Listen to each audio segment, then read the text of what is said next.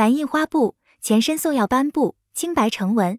定义：蓝印花布是中国的一种印染工艺品。广义的蓝印花布包括扎染、蜡染、加染和灰染。传统的这些手法大多数都以蓝靛为染料，虽然仿染的方法不同，但是成品都是蓝白相间的花布，所以可以统称为蓝印花布。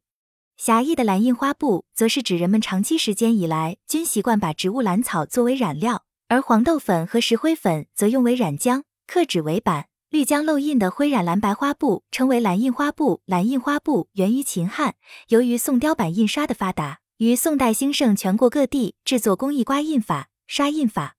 刮印法浇花布染法有二：以灰粉甚繁涂作花样，然后随作者意图加染颜色，晒干后刮去灰粉，则白色花纹灿然出现。刷印法用木板刻花卉、人物、鸟兽等形。蒙于布上，用各种染色搓抹处理后，华彩如绘装饰纹样。除花草、鸟蝶、雀梅、狮球、凤穿牡丹等流行的题材外，常见还有五点梅、四季花、隔四季、落地梅、满天星、什锦等应用。